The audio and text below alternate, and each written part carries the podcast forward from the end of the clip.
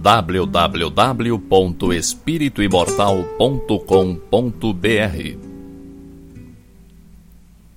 Cinco minutos de Espiritismo visando a reflexão.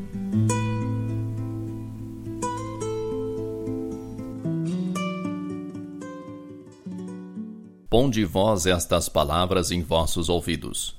Jesus, Evangelho segundo Lucas, capítulo 9, versículo 44.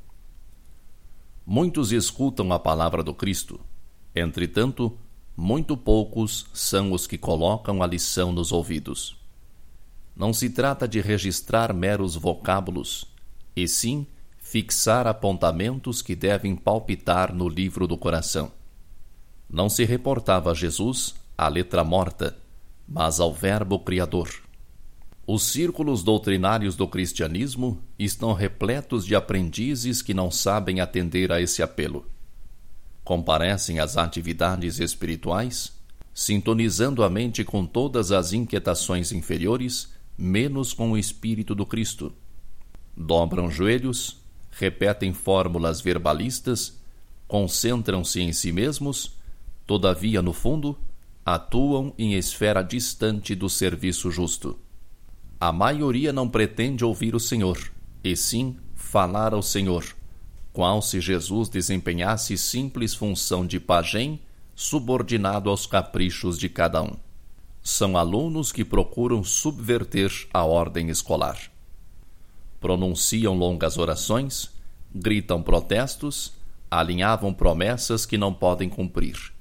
Não estimam ensinamentos, formulam imposições e, à maneira de loucos, buscam agir em nome do Cristo os resultados não se fazem esperar.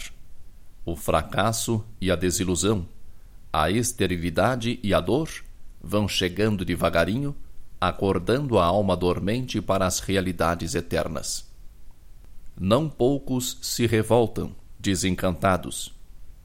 Não se queixem, contudo, senão de si mesmos.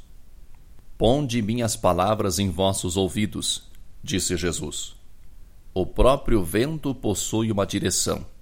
Teria, pois, o Divino Mestre transmitido alguma lição ao acaso?